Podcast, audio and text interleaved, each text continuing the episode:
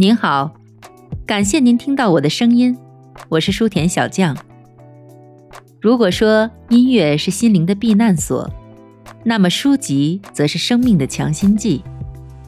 希望我的个人读书频道可以填充您无聊的碎片时间，也希望我的声音能时常陪伴你我在书香文墨之中，润泽生活的枯燥，丰满彼此的余生。第十六章：工于心计的内幕消息传播者。耳听为虚，眼见为实。内幕消息，人们是多么渴望得到内幕消息！他们不但渴望得到内幕消息，而且乐于提供给别人。这其中既有贪婪，也有虚荣。有时看到那些聪明人。四处打探消息，让人感到非常可笑。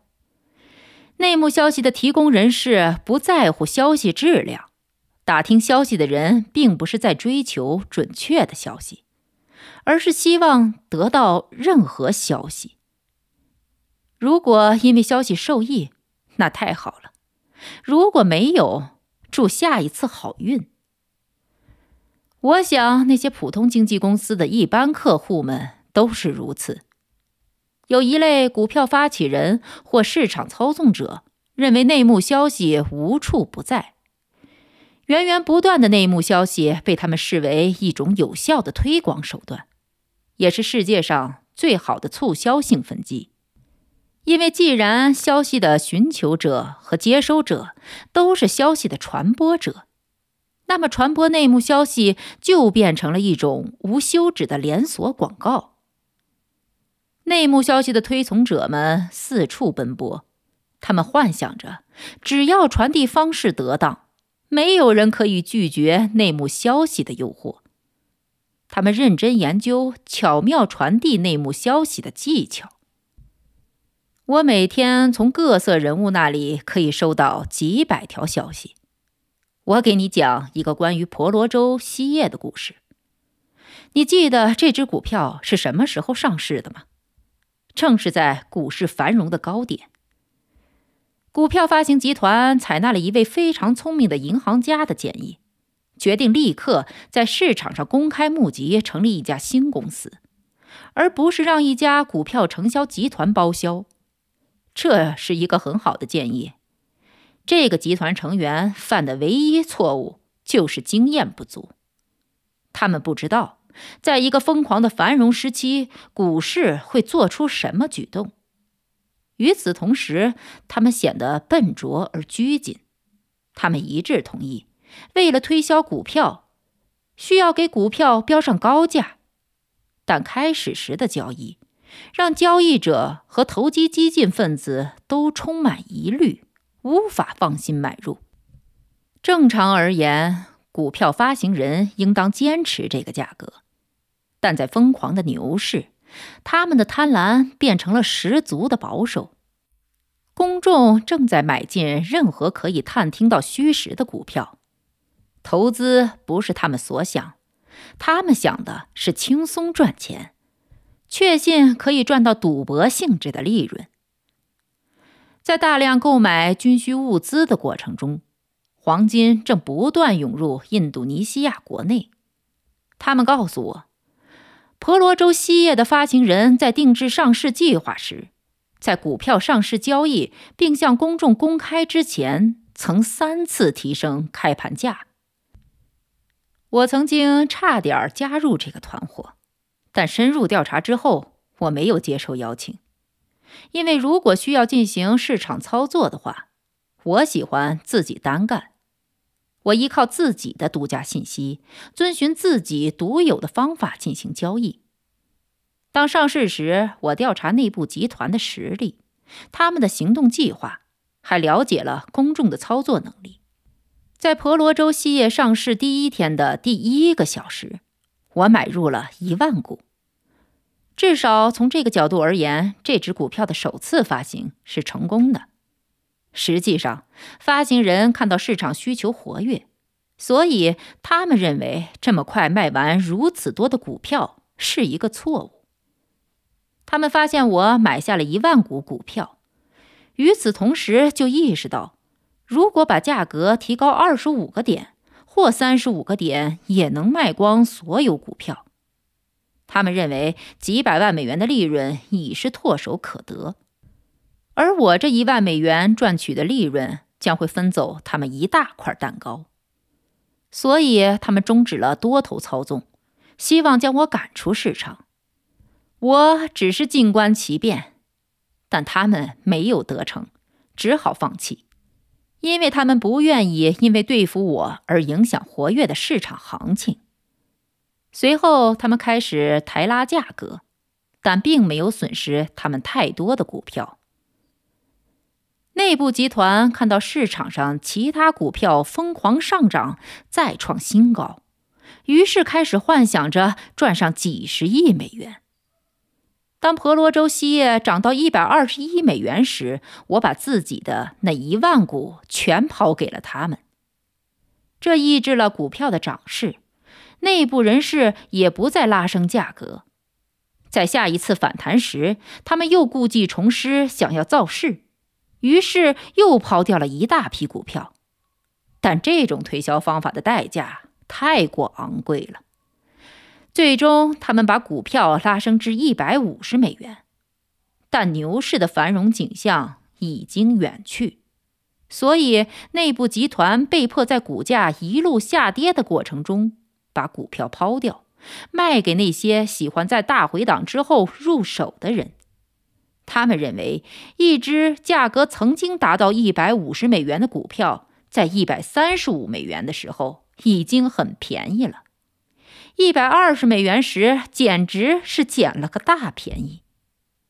此外，他们首先把消息放给那些常常能够短期造势的场内交易员们，然后又放消息给了各家股票经纪公司。每一种小伎俩都会有所帮助。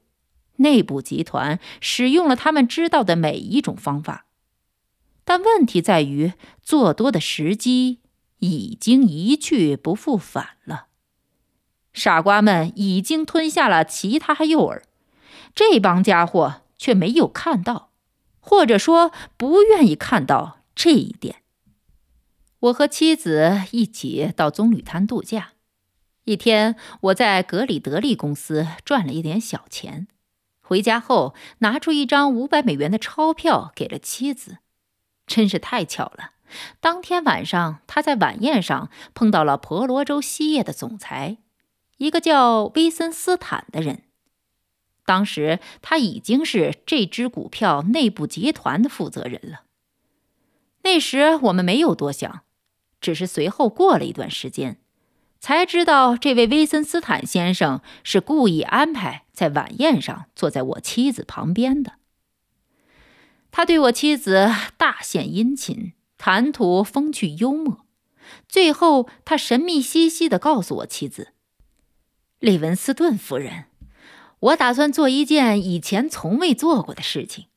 我非常乐意这样做，因为你一定知道这件事的意义。”他暂停了一下，急切地看着我的妻子，确定他既聪明又谨慎。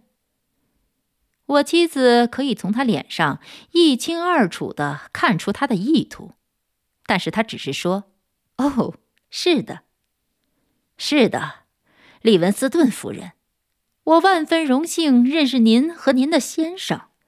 我希望自己可以证明这样说是出自真心。”因为我希望同你们多多交往，我敢确定，不用我说，你就知道我要说的话绝对是保密的。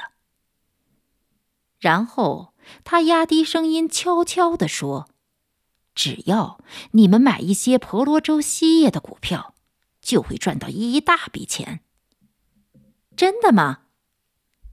我妻子问。就在我刚才离开酒店之前。他说：“我收到几封电报，上面的消息至少要几天之后才会公之于众。我打算尽可能多的买进婆罗洲锡业这只股票。如果明天开盘时你们买进一些的话，那么咱们就可以同时买入，而且价格一样。我向你保证，婆罗洲锡业绝对要上涨。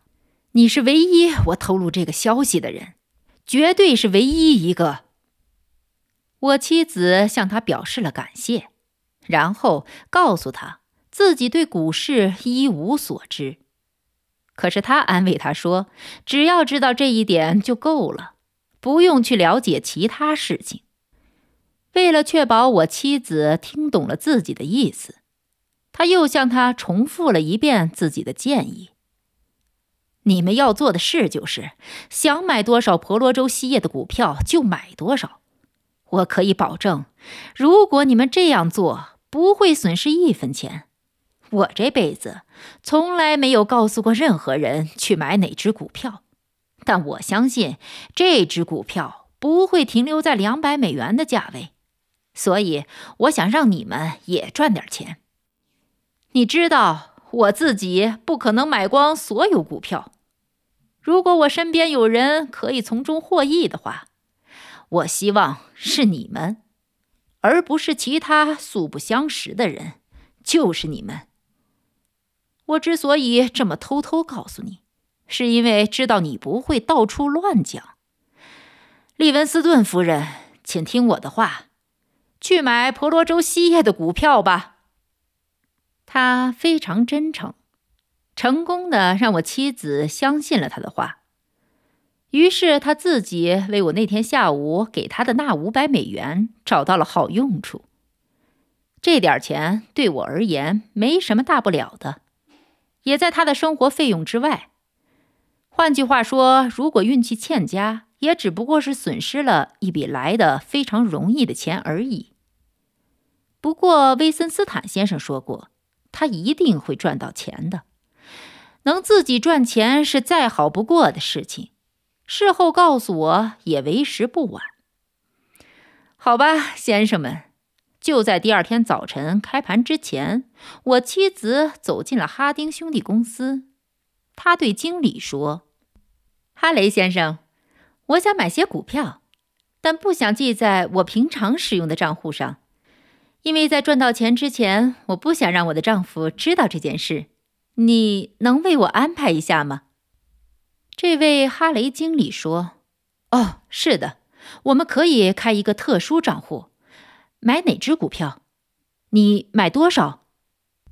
他递给他那五百美元，然后告诉他：“请记住，这笔钱是我的全部投资。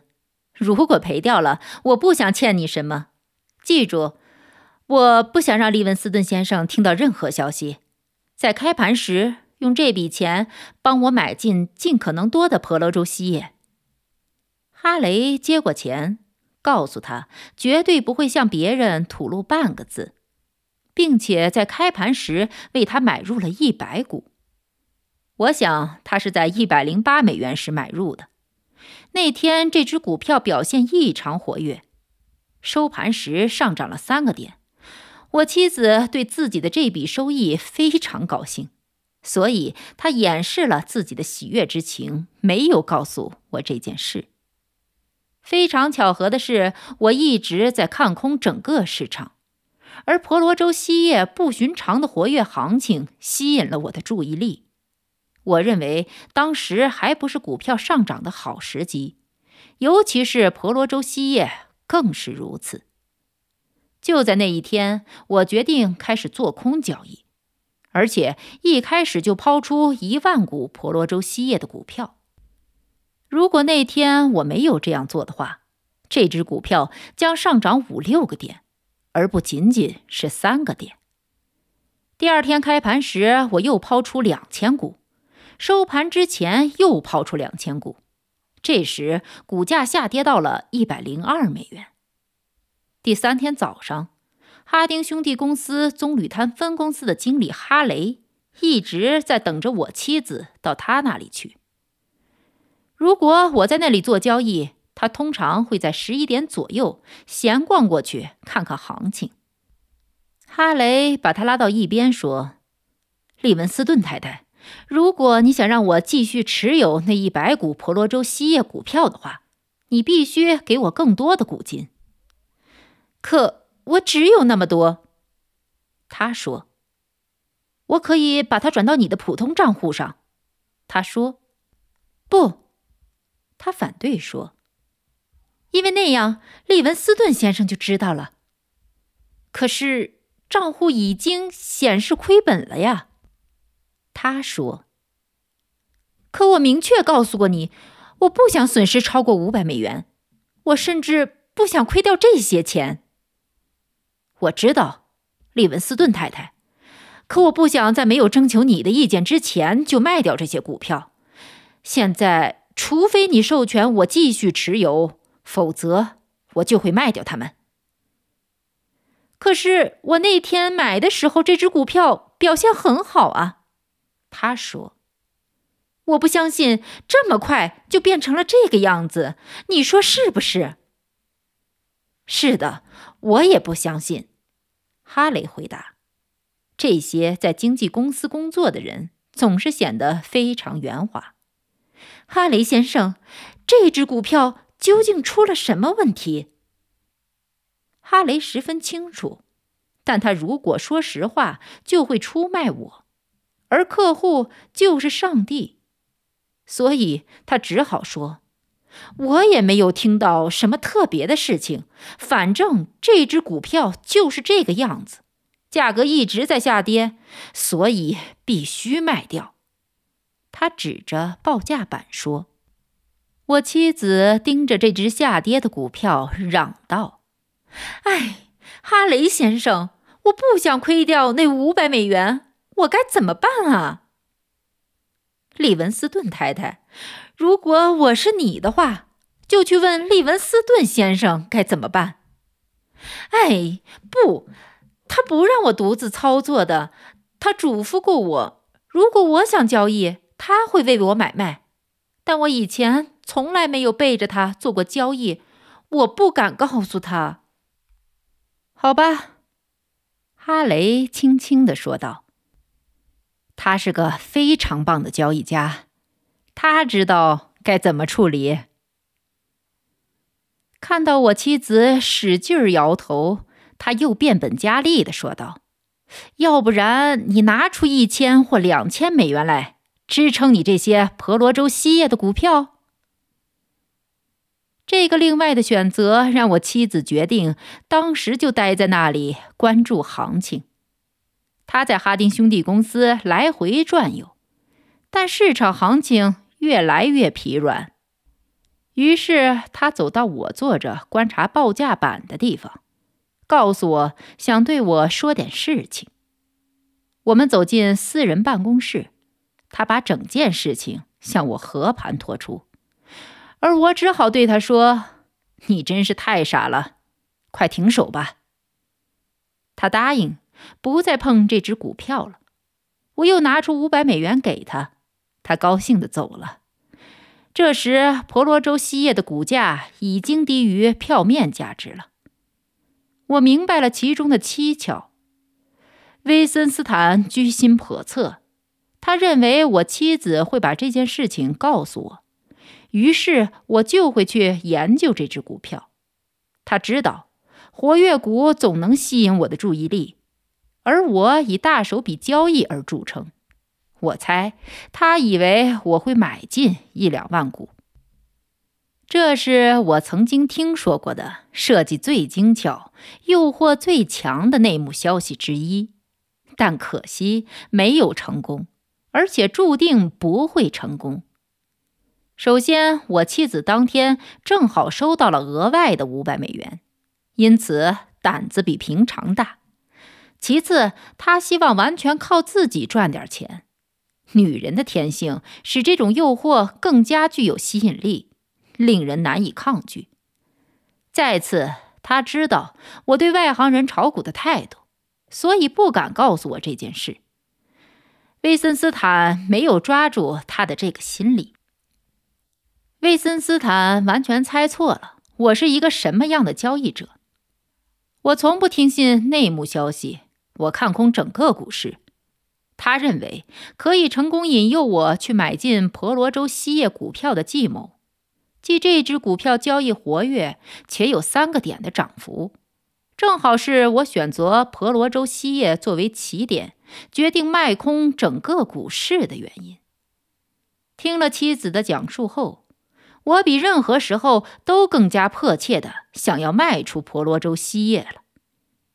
每天早晨开盘和每天下午收盘之前，我都会抛出一些股票，直到我看到有机会赚取可观的利润时，才会回补空头。我一直认为靠内幕消息交易是愚蠢透顶的。我想，我与依靠内幕消息交易者不是一路人，道不同不相为谋。有时，我认为那些听信内幕消息的人。就像酒鬼，有些人无法控制自己的欲望，总是期盼着可以酩酊大醉，而这却被他们视为对自己的幸福最必不可少的东西。打开耳朵听信内幕消息非常容易，让别人准确的告诉你怎么做才能得到幸福，而且你言听计从。这的确是一件非常令人快乐的事情，也是你朝着满足内心欲望迈出的第一大步。与其说是在欲望的驱使之下被贪婪蒙蔽了双眼，还不如说是惰于思考束缚了自己的希望。你不仅可以在外行公众之中发现这些听信内幕消息成瘾的人。而且，在纽约股票交易所里，某些专业投机者也好不到哪儿去。我十分清醒地意识到这一点，因为我从来不会给予任何人内部消息。他们中有不少人抱有很大的误解。如果我对随便一个人说“卖掉你那五千股美国钢铁”，他立刻会照办。可是，如果我告诉他，我看空整个股市，并且把理由详细讲给他听，他会听不进去。当我讲完之后，他会瞪我一眼，认为我是在浪费他的时间，因为我只是在叙述自己对大盘的观点，却没有给出一个具体明确的内幕消息，不像华尔街上那种遍地都是的大慈善家一样。他们热衷于四处传播消息，就好像是把几百万美元放进朋友、熟人以及完全素不相识的人的口袋里一样。所有人都相信会有奇迹发生，这种信念是过度放纵欲望的结果。有些人沉溺在这种信念之中，相信奇迹总会定时出现，而我们都知道。这些习惯性的怀揣希望的酒鬼，不过是彻头彻尾的乐天派而已。而所有听从内幕消息者，正是这样的人。我认识一个熟人，他是纽约股票交易所的会员。他认为我是自私冷血的混蛋，因为我从不透露消息给别人，或带着朋友一起做交易。许多年前的一天。他正在和一位记者聊天，这位记者无意中提到他得到可靠消息，说 J O H 股票要上涨。我的这位经纪人朋友立刻买进了一千股，可眼看着股价迅速下跌，结果他不得不止损，赔掉了三千五百美元。一两天之后，他又碰见这位记者，仍然十分生气。你给我的消息太糟糕了，他抱怨说：“什么消息？”记者问。他根本想不起来这件事，就是关于 J O H 的消息。你说消息来源可靠？我是说过，公司的一位董事也是财务委员会成员告诉我的。他究竟是谁？这位经纪人气愤地说：“如果你一定想知道，记者说，我就告诉你，他就是你的岳父大人韦斯特莱克先生。真见鬼！你怎么不早告诉我呢？”这位经纪人大声叫道：“你让我损失了三千五百美元。”他不相信那是家人提供的消息。大家都认为消息来源越远，消息越可靠。韦斯特莱克是一位成功和富有的银行家和股票承销商。有一天，他遇见了约翰 ·W· 盖茨。盖茨问他：“知道什么消息吗？”老韦斯特莱克粗暴地回答：“如果你按我给你提供的消息操作，我就告诉你；如果你不会这么做，”我就不浪费时间了。我当然要照您说的办。盖茨高兴的保证：“卖出雷丁股票，你一定会赚到二十五个点的利润，也许会更多，但二十五个点是绝对有保证的。”韦斯特莱克的话让人不得不信。非常感谢。爱和别人赌上一百万的盖茨和韦斯特莱克热情的握手之后，就朝着自己经纪人公司的方向走去。韦斯特莱克专门研究雷丁股票，他对这个公司了如指掌，而且同内幕人士关系密切，所以这只股票在市场上的表现对他而言毫无秘密可言。每个人都知道这一点。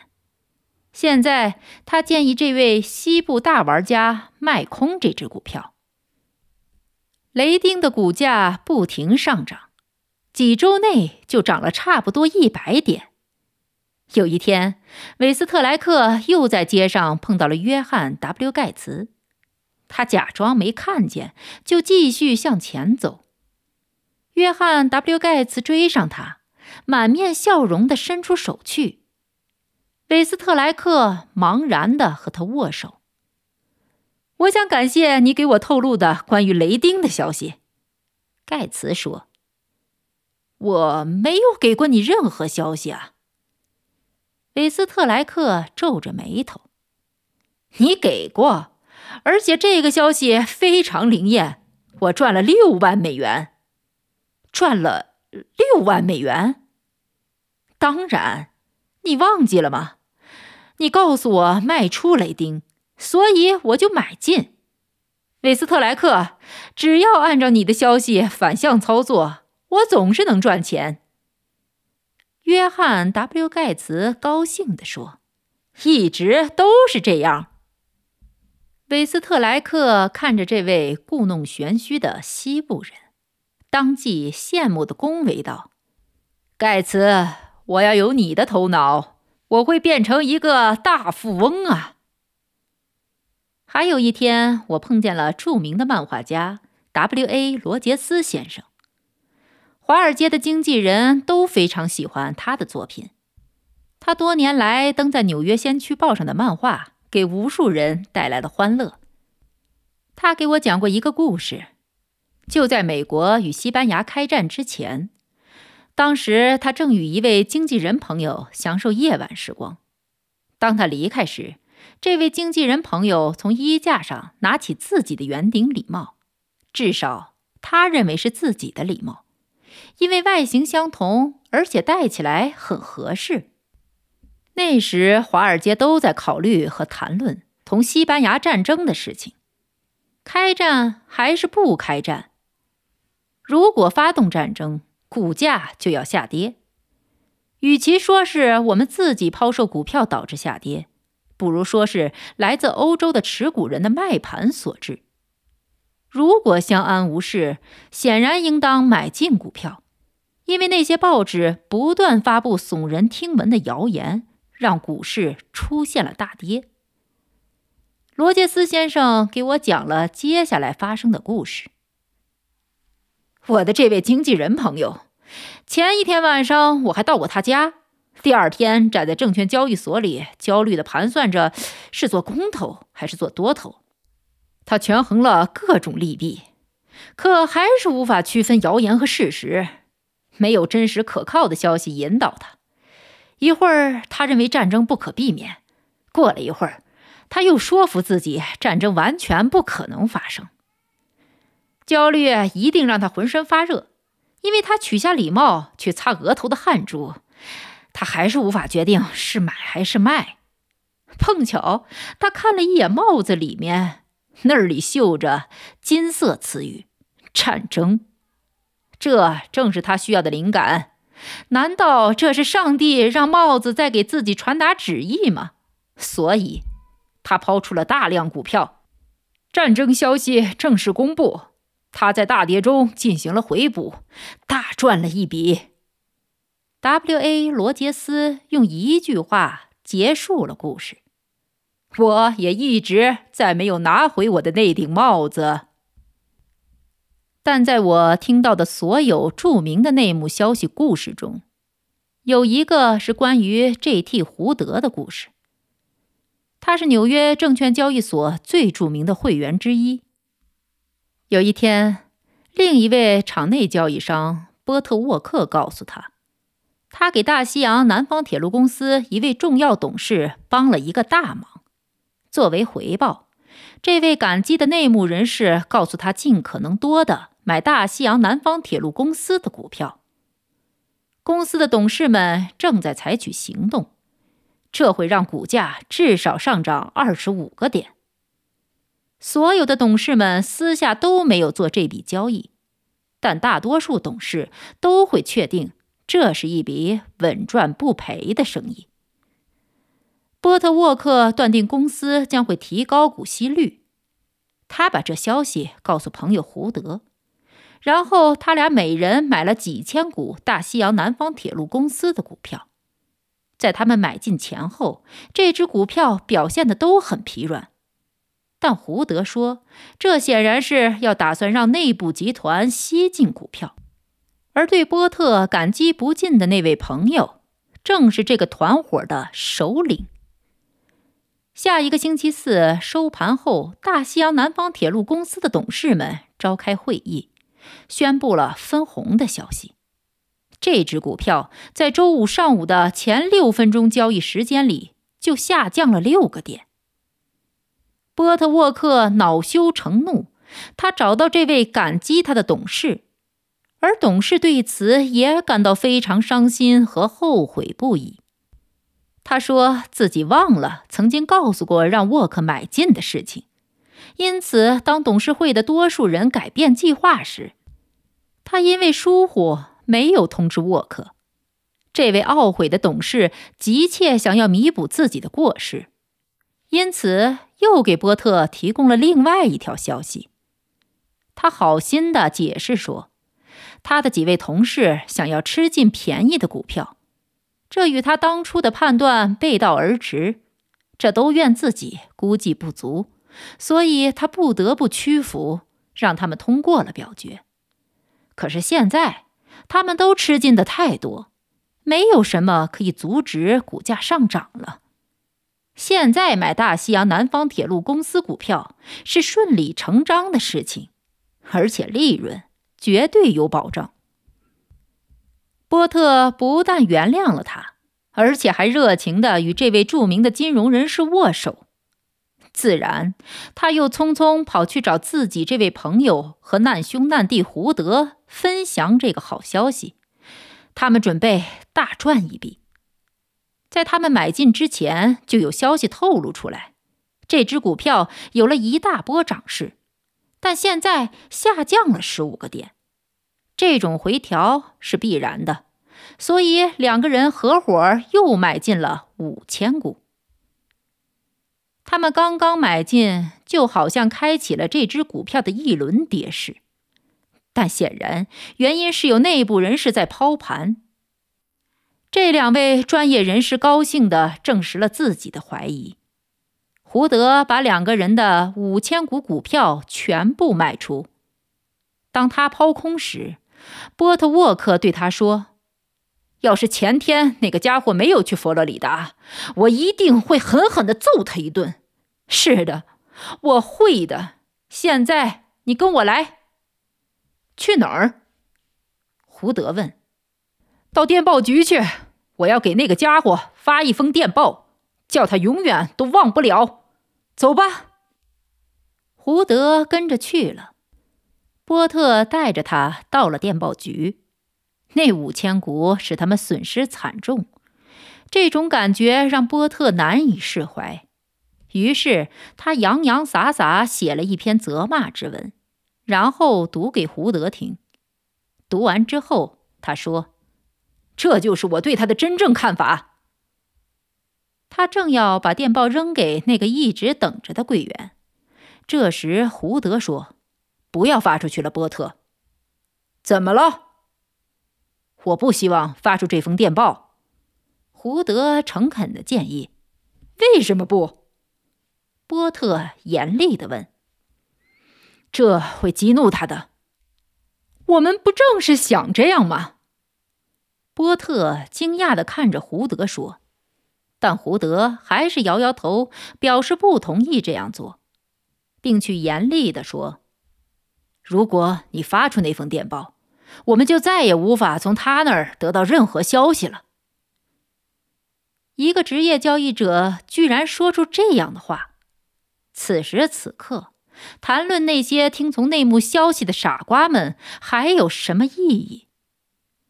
人们听信内幕消息，不是因为他们都是笨蛋，而是因为他们喜欢喝我前面提到的希望之酒。老罗斯·柴尔德男爵致富的秘诀，尤其适用于投资。有人问他在证券交易所赚钱是不是很难？他回答说：“恰恰相反，他认为非常容易。那是因为你太有钱了。”聊天的人反驳他说：“并非如此，我找到了一条捷径，并且持之以恒。”赚钱对我而言就非常简单了。如果你愿意，我会告诉你我的秘诀，那就是我从不在低部买进，而且总是快速卖出。投资者的类型五花八门，其中大部分人都喜欢存货、盈余统计以及各式各样的数字资料，认为这代表事实。和无法更改的东西。人们在投资时通常会把人性因素考虑到最低，很少人喜欢单独操作。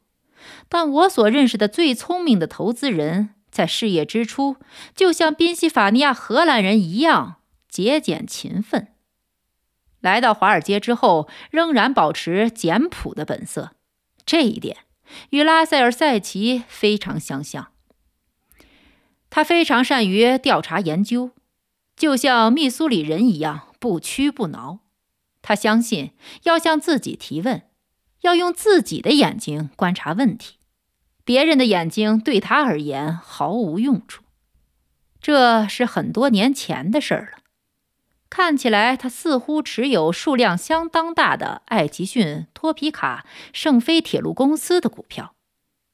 后来，他开始听到关于公司和管理层的一些负面报道。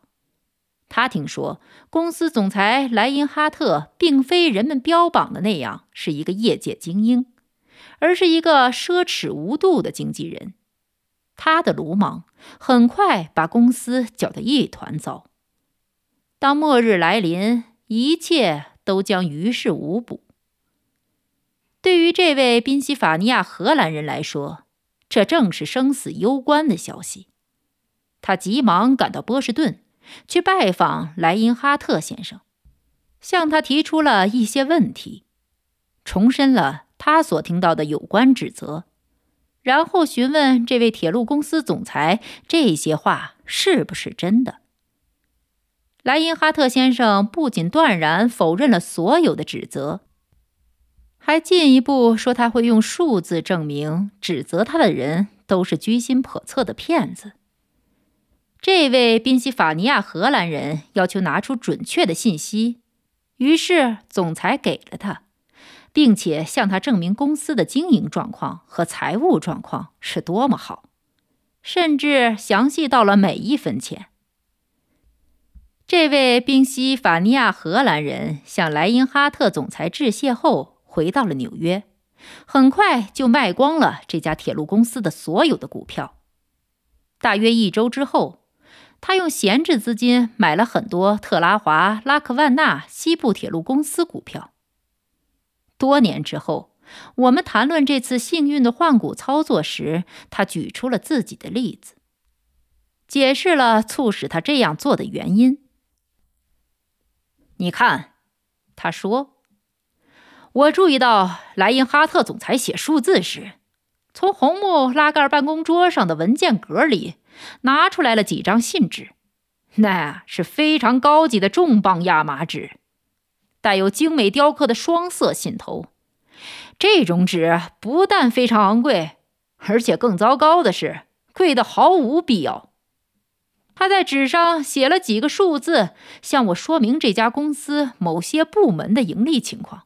或是证明他们削减支出、降低运营成本采取的措施。然后他把那张昂贵的信纸揉成一团，丢进了垃圾篓里。很快，他又想向我说明他们正在采取一些提高经济效益的措施。于是，他又拿了一张带有精美雕刻的双色信头的信纸，写了几个数字之后，砰的一声，又丢进了垃圾篓。许多钱就在不假思索中浪费掉了。这让我想到，如果总裁是这样一个人，他不太可能去坚持使用或奖赏那些节俭的手下。因此，我决定相信别人告诉我的公司管理层奢侈浪费的话，而没有接受这位总裁的意见。所以，我卖掉了持有的爱奇逊公司的股票。几天之后，我碰巧有机会去了特拉华拉克万纳西部铁路公司。老山姆·史隆是这家公司的总裁，他的办公室离入口最近，大门敞开，而且总是开着。当年，无论是谁，只要走进这家公司，都可以看到总裁坐在办公桌前。任何一个人都可以走进去，立刻和总裁谈生意。财经记者常常会告诉我，他们从来不跟山姆·史隆绕圈子，只要提出问题，就可以从他那里得到直接明了的答案。无论公司里的其他董事在股市中遇到什么紧急情况，他都是如此。我进去时，我看到这个老头非常忙。最初我以为他在拆信，但是走进去靠近他的办公桌之后。才看出来他在做什么事儿。后来我知道这是他的日常习惯，就是把信件分类拆开，然后不但没有丢掉空信封，还让人收集起来拿到他的办公室。在空闲时，他会撕开这些信封，这样他就得到了两面纸，其中一面是空白的。他会把这些纸装订起来。然后分发给下属作为便签本使用，就像雷因哈特在带有精美雕刻的信纸上为我写下数字那样。空白信封没有浪费，总裁的空闲时间也没有浪费，每一样东西都得到了很好的利用。这使我想到，如果这种人担任公司的总裁，那么公司的所有部门都会得到有效管理。总裁会负责监督做到这一点。当然，我知道这家公司定期派发股息，资产状况良好。我尽全力买进了特拉华拉克万纳西部铁路公司的股票。从那时起，我的股本翻了一番，然后又翻了两番。我每年得到的股息跟我最初的投资一样多。我现在仍然持有这家公司的股票。而爱奇讯公司却陷入破产清算的境地，这仅仅发生在总裁把一张又一张双色雕刻信头的亚麻纸丢进纸篓里，用数字向我证明他不是一个奢侈浪费的人后几个月而已。